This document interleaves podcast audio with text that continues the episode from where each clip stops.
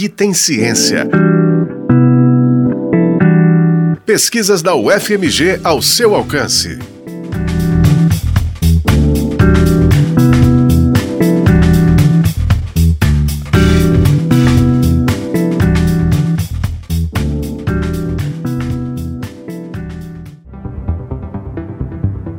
Em um momento chave para a construção do Brasil de hoje, a Primeira República, surgia um pensador pouco conhecido, que teria sido descoberto anos mais tarde pelo sociólogo e antropólogo Darcy Ribeiro durante o exílio no Uruguai, o sergipano Manuel Bonfim, radicado no Rio de Janeiro. A obra de Bonfim foi objeto de estudo da pesquisadora Marina Naves, mestra em ciência política pela UFMG ela conta qual foi a motivação para fazer a pesquisa. Primeiro, por ser um nome que não aparece entre os cânones quando a gente pensa no campo, e porque, como disse Darcy Ribeiro, que também descobriu Manuel Bonfim quando estava no exílio, em uma biblioteca uruguaia, afirmou que estava ali um dos pensadores mais originais e clarividentes das dinâmicas políticas e da formação do povo brasileiro.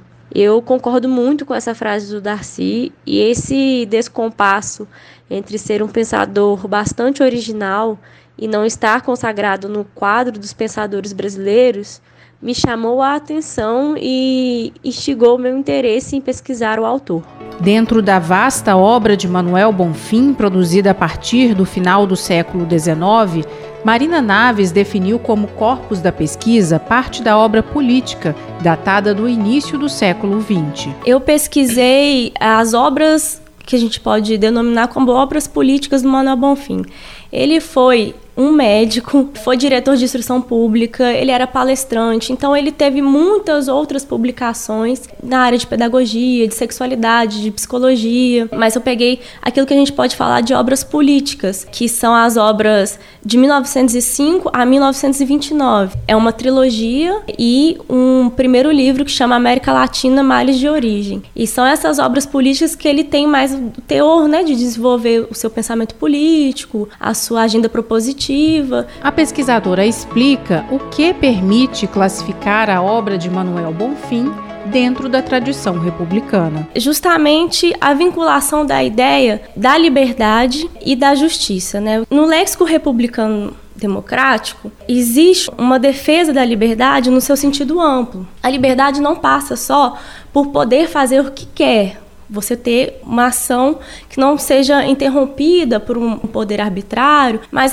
não só poder fazer o que quer, mas você ter condição de poder fazer o que você, a sua autonomia seja garantida. Então, é uma dimensão que alia tanto a liberdade individual quanto a liberdade coletiva. É você não estar no poder, é, sobre o poder arbitrário do outro. É disso que surgem as leis, né? As leis é justamente a possibilidade da passagem da condição de súdito para cidadão. O cidadão, ele participa da construção das leis, ele participa do regime sob o qual ele está sendo governado.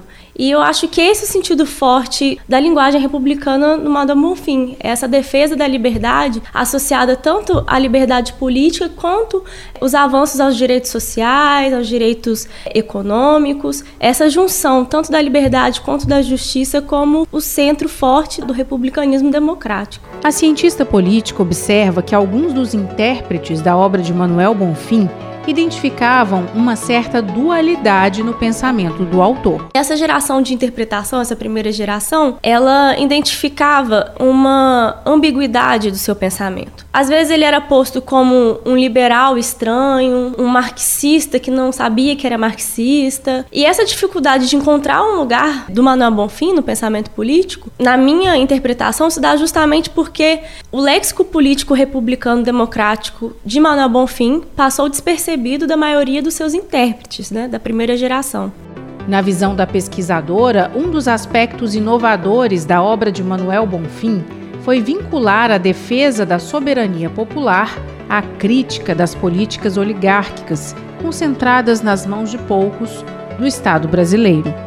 Segundo ela, o autor identificou o conservadorismo persistente na dinâmica das classes políticas e questionou teorias raciais que eram utilizadas para justificar as desigualdades do país. Manuel Bonfim ele fala que essas teorias que pregavam as desigualdades inatas raciais eram as teorias da ganância, ele usa esse termo. Ele fala que está totalmente ligado essas teorias que identificavam desigualdades raciais como uma maneira de subjugar colonialmente outros povos. Então, seriam a partir dessas teorias que se justificava através da ciência uma condição colonial, de exploração colonial. Ah, esses povos eles têm que ser colonizados porque eles são inferiores racialmente o povo branco europeu é que vai levar esse povo ao progresso, né, à, evolução.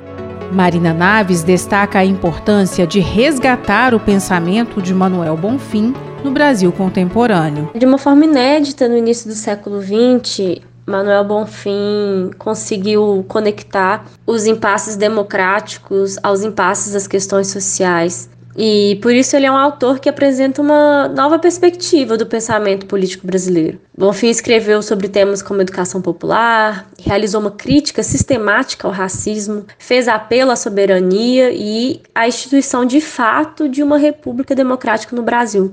Pensando hoje, a Constituição de 1988 pode ser lida como um avanço aos princípios da liberdade, da igualdade e ela representou um avanço nos direitos sociais também. Mas há muito a ser feito, por exemplo, em relação à democratização das dinâmicas do poder político, que é a democratização do poder aliada ao tratamento social da democracia, ou seja, essa relação mútua de avanços democráticos constituídos por avanços sociais.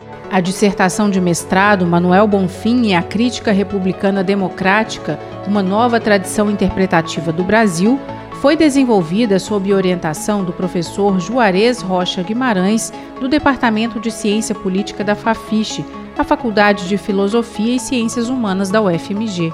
O trabalho foi financiado pela FAPEMIG, a Fundação de Amparo à Pesquisa do Estado de Minas Gerais.